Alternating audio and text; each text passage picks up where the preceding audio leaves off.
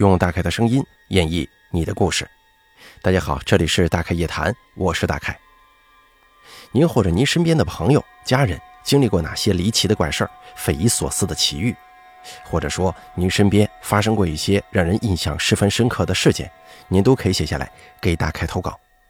咱们的投稿邮箱是一三一四七八三八艾特 qq 点 com，并随稿附上您的网名、年龄以及性别。那么接下来的时间呢，咱们一起来听一下今天投稿的这两位朋友都说了些什么。第一位投稿的朋友他是这么说的：“他说，大凯你好，我是男性，九零年的，你叫我小木就可以了。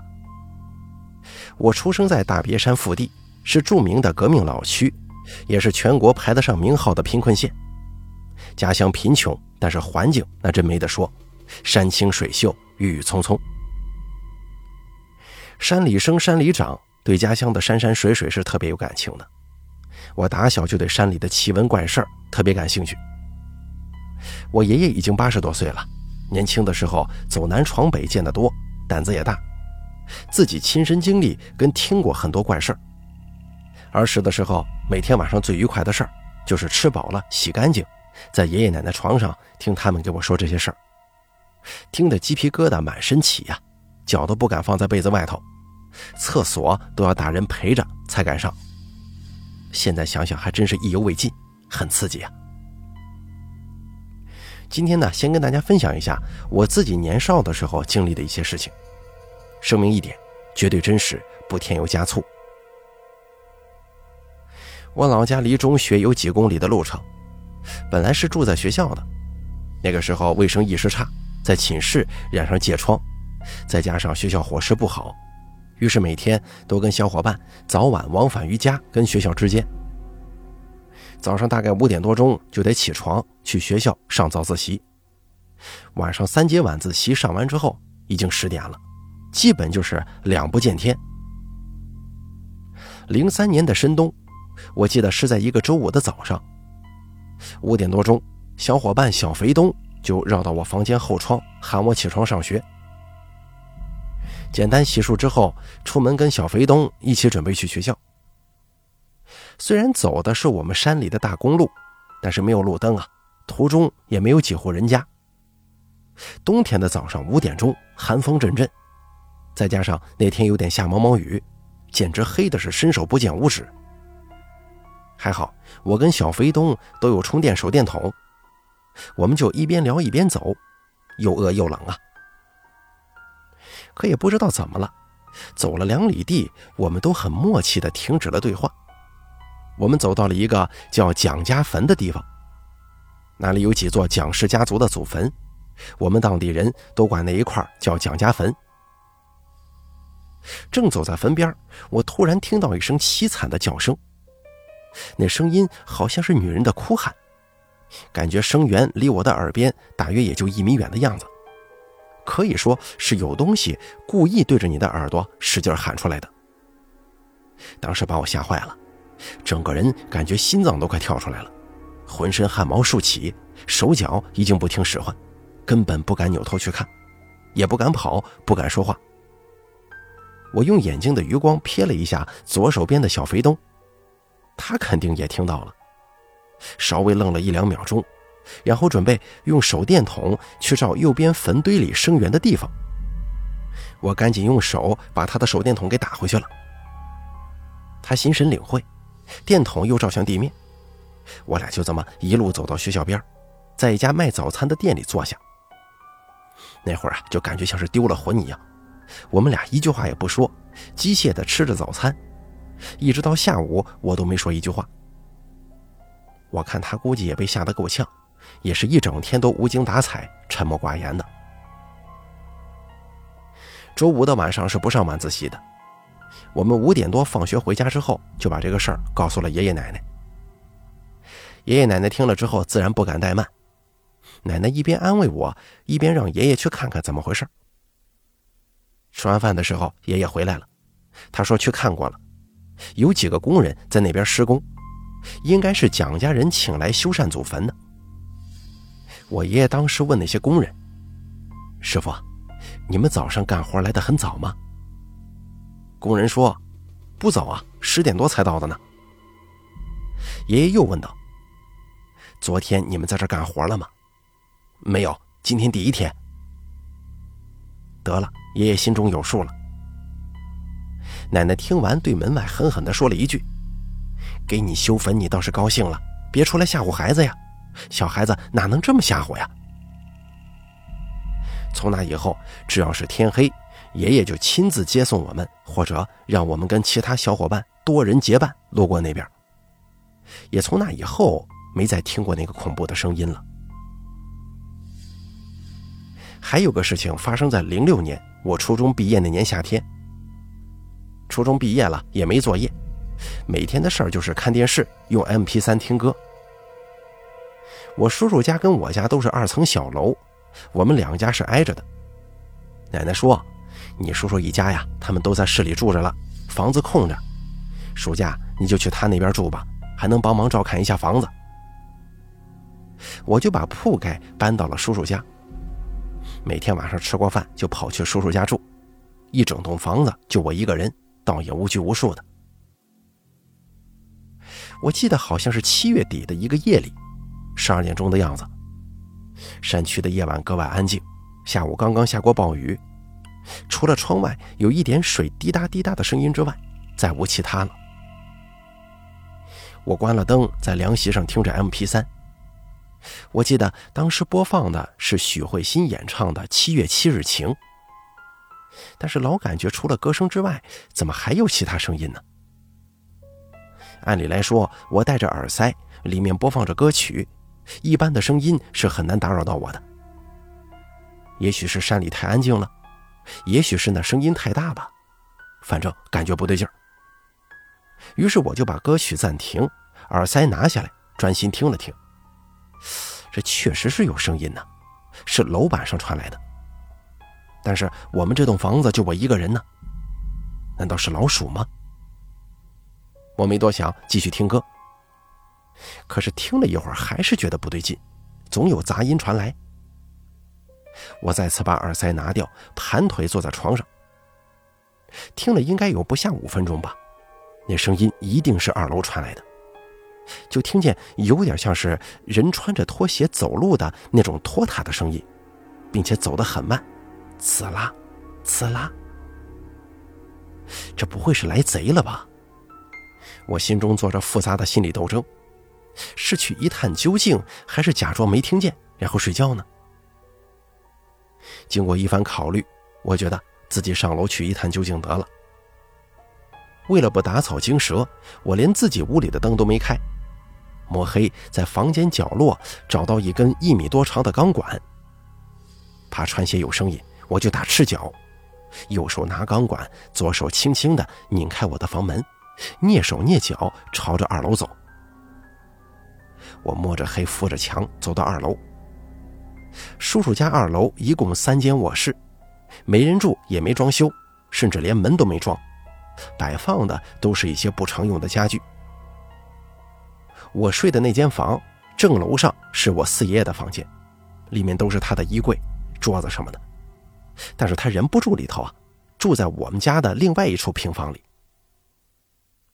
我这四爷爷是我爷爷的亲弟弟，一个老实人，一辈子没娶。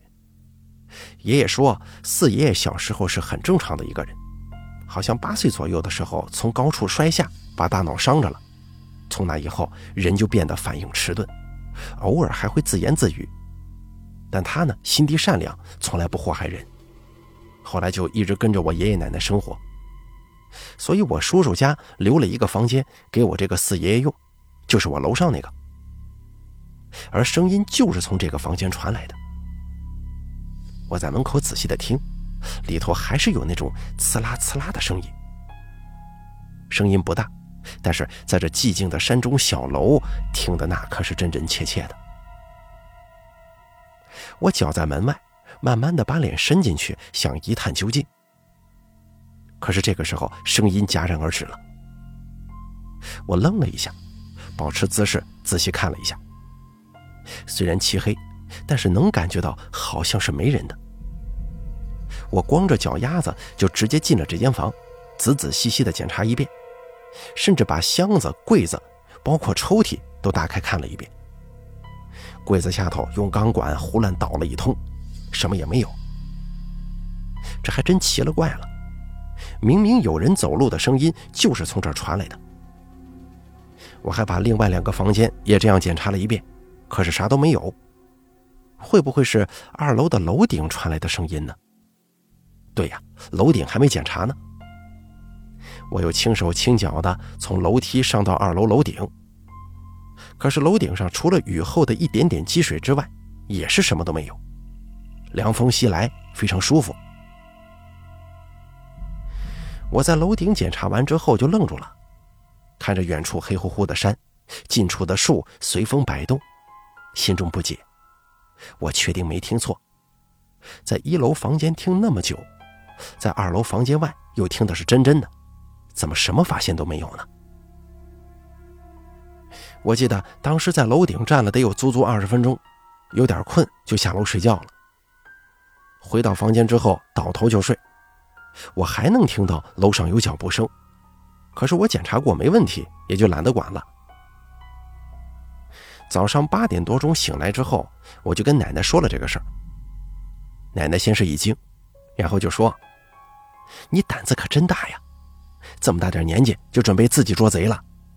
万一要真有个小偷，你这小孩能拿得住吗？小偷都带着武器呢，把你伤着可怎么办呢？”奶奶数落几句，也就没说其他的话，好像若有所思。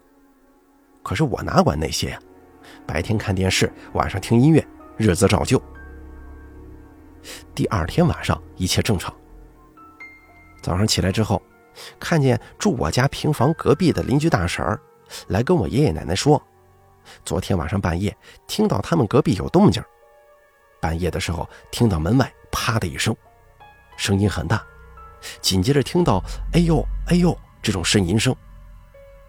大婶赶忙叫醒丈夫，看看是不是我四爷爷摔跤了。起来一看，门外并无任何异常。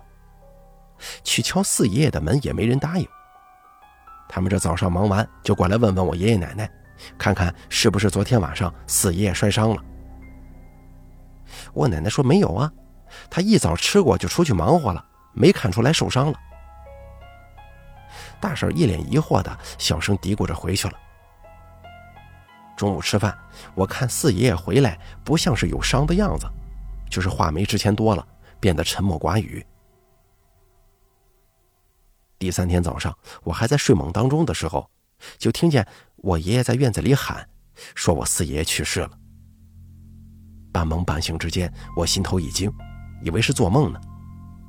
不对，不是做梦。我赶忙起身，就看见爷爷老泪纵横，这才更加肯定不是梦。而直到这个时候，我才意识到，这前两天的这些异常情况不是偶然。闻讯赶来的邻居，你一言我一语的。有一位邻居大哥说，昨天晚上在路上看见我四爷爷了。当时我四爷爷走在公路的外侧，他跟他打招呼，就问他这么晚了干啥去？